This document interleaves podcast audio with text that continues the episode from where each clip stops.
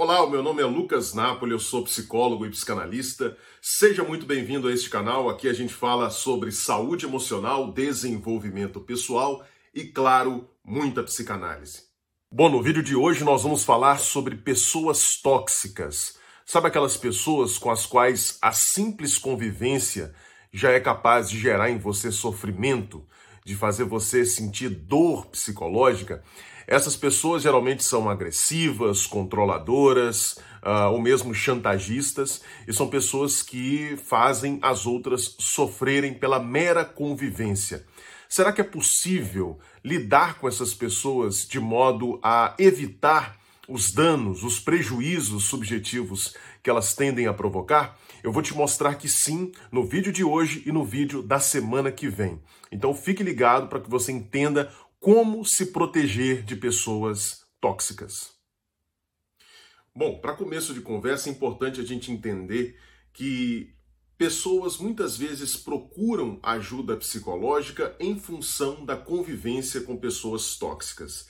De fato, a maioria das pessoas que procura a ajuda de um psicólogo, de um psicanalista, de um profissional de saúde mental é, é constituída por pessoas que estão em busca, de, em busca de uma mudança pessoal.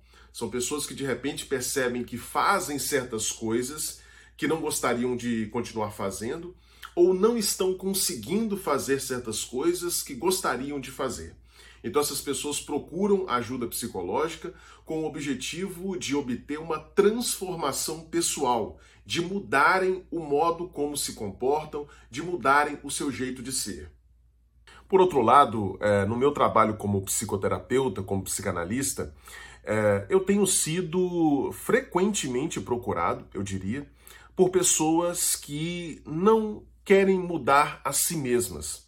Elas não detectam em si determinados traços ou comportamentos que elas gostariam de alterar.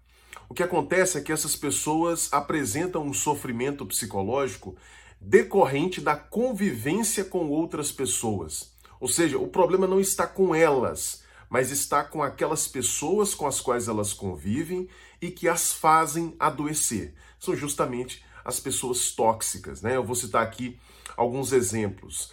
Por exemplo, uma mulher que foi aos poucos perdendo o prazer de viver, foi entrando num estado depressivo pela convivência com um marido agressivo, possessivo, dominador. Né? Uma filha que foi também né, perdendo a alegria de viver, perdendo a satisfação com a vida, foi adoecendo em função da convivência com uma mãe excessivamente controladora, excessivamente exigente. Né? E também a gente tem casos, eu trabalho como psicólogo numa universidade, a gente tem casos de alunos que adoecem em função de professores tóxicos. Né? Professores que insultam os alunos, né? seja de forma direta ou de forma indireta, é, professores que exigem além do necessário, né? que fazem uma cobrança excessiva, que muitas vezes estão ali satisfazendo os seus impulsos sádicos por meio dessa, dessa cobrança, né, que eles justificam como uma busca pela qualidade acadêmica, quando na verdade é meramente a satisfação de impulsos de ordem agressiva, impulsos de ordem sádica. Né? Então a gente tem é, diversas pessoas que sofrem não porque se comportam de um jeito que não gostam, mas porque estão convivendo com pessoas tóxicas. Enfim, nesse caso, a gente pode dizer que essas pessoas não tem um sofrimento de origem, de gênese endógena. Ou seja, esse sofrimento não é provocado por fatores intrapsíquicos ou que tem a ver com o próprio comportamento da pessoa. O sofrimento é de ordem traumática.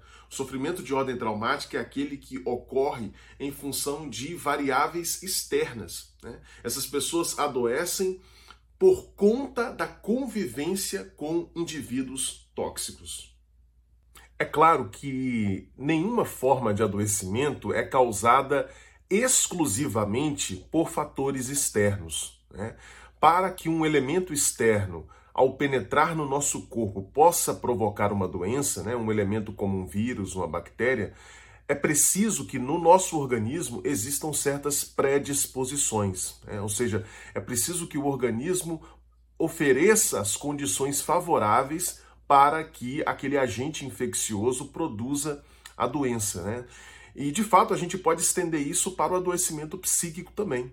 Toda forma de adoecimento, seja ela física ou psíquica, vai ser, um, vai ser provocada por uma aliança entre um agente de ordem externa e determinadas predisposições existentes no organismo. Então, nesse sentido, né, a pessoa que adoece em função da, da convivência com pessoas tóxicas, essa pessoa, para adoecer, necessariamente precisa apresentar certas predisposições.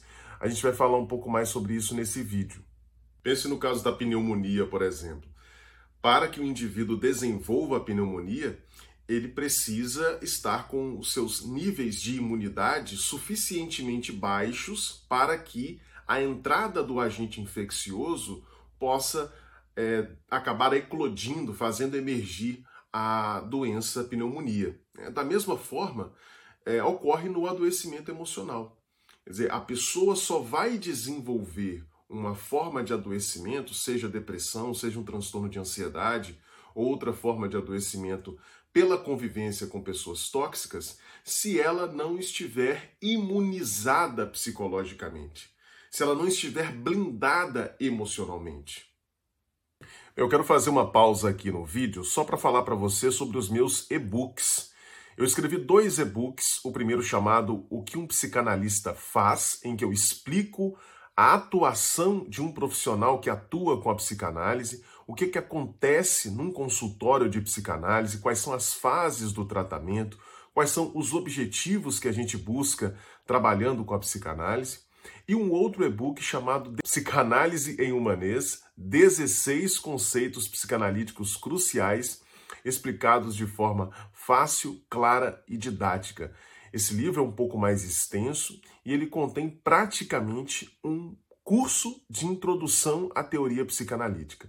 Esses dois e-books estão à venda. Você pode adquiri-los pelos links que você vai encontrar aqui na descrição. Vamos lá, para a gente entender o que nós podemos fazer para prevenir o adoecimento decorrente da convivência com pessoas tóxicas, Vamos pensar primeiro é, em como a gente costuma se prevenir em relação aos adoecimentos físicos. Né? Vamos pegar esse exemplo que eu citei anteriormente da pneumonia. Eu quero uh, evitar o desenvolvimento dessa doença. Então, o que, que eu posso fazer? Como a gente ainda não conseguiu um meio de eliminar por completo os agentes microorganismos, os microorganismos que provocam a pneumonia, como é que a gente se previne da pneumonia então? Ora, a gente utiliza certos hábitos de higiene para evitar o contato né, com os micro-organismos, evitar que os micro-organismos penetrem no nosso corpo. E a gente também, como uma segunda opção, a gente toma vacinas. Né? Por quê? Porque a vacina justamente vai fortalecer o nosso sistema imunológico e, se por acaso o agente infeccioso penetrar em nosso corpo, o nosso organismo vai estar suficientemente preparado, fortalecido para lidar com aquele agente infeccioso e evitar o desenvolvimento da doença. No caso do adoecimento psicológico resultante da convivência com pessoas tóxicas, o processo é mais ou menos o mesmo. Quer dizer, da mesma forma que a maneira mais eficaz que eu tenho de evitar o desenvolvimento de uma doença física infecciosa é, evitando entrar em contato com o agente infeccioso, da mesma forma, a melhor maneira de evitar um adoecimento psicológico resultante do convívio com pessoas tóxicas é saindo do convívio com essas pessoas, evitando entrar em contato com elas. E muitas vezes isso é possível, porque é, na maioria das situações as nossas relações interpessoais elas são escolhidas, né? Quer dizer, a mulher que sofre com o marido que é tóxico, que é agressivo, que é dominador, que é controlador, que é possessivo, essa mulher escolheu esse marido e ela pode muito bem escolher não estar mais com ele. Né? Da mesma forma que um rapaz que se sente oprimido por sua namorada, que, que enxerga que a sua namorada é uma pessoa tóxica, ele pode simplesmente romper o relacionamento. A, da mesma maneira, a gente pode fazer isso com amigos, né? a gente pode fazer é, com familiares que nós reconhecemos como pessoas tóxicas. Ou seja, a maneira mais eficaz é saindo do convívio com essas pessoas, rompendo o vínculo existente com essas pessoas, visto que elas nos levam a adoecer, visto que elas são tóxicas.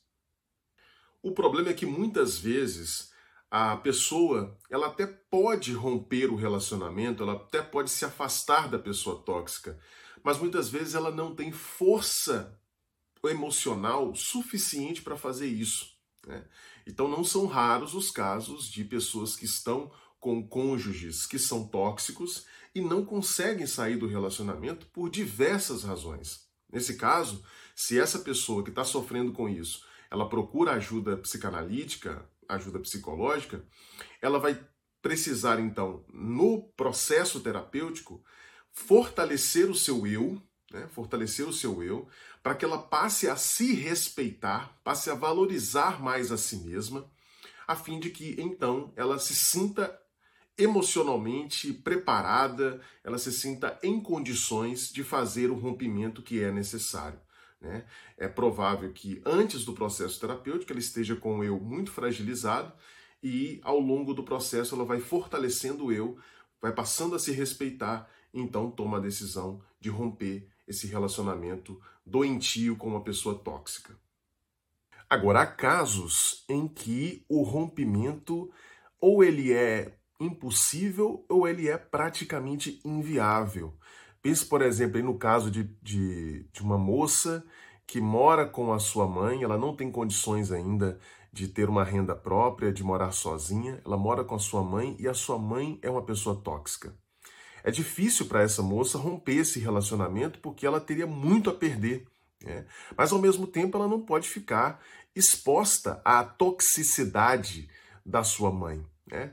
É, outro exemplo né, são alunos que são obrigados a lidar com professores tóxicos. Né? Quer dizer, o aluno pode até trocar de escola, pode até trocar de faculdade, mas ele tem vários outros elementos que ele pode perder. Né? Então, muitas vezes, sair daquela escola ou sair daquela faculdade não é uma opção viável. E aí a gente pode se perguntar o que fazer então nesse caso, nos casos em que eu preciso necessariamente conviver com pessoas tóxicas. O que que eu posso fazer para não adoecer? Ora, nesses casos, a gente recorre ao segundo meio, a segunda forma, a segunda estratégia de evitação do adoecimento, que eu mencionei para o caso da pneumonia, que é tomar vacina. Mas, Lucas, existe vacina psicológica? Sim. A vacina psicológica ela não é administrada aí nos centros de saúde, nos postos de saúde, não. Né? Mas veja só, se eu sou obrigado a conviver num ambiente em que agentes infecciosos podem estar presentes, eu preciso fortalecer o meu sistema imunológico para que, caso eu venha a ser infectado, eu possa resistir a esse agente e não adoecer.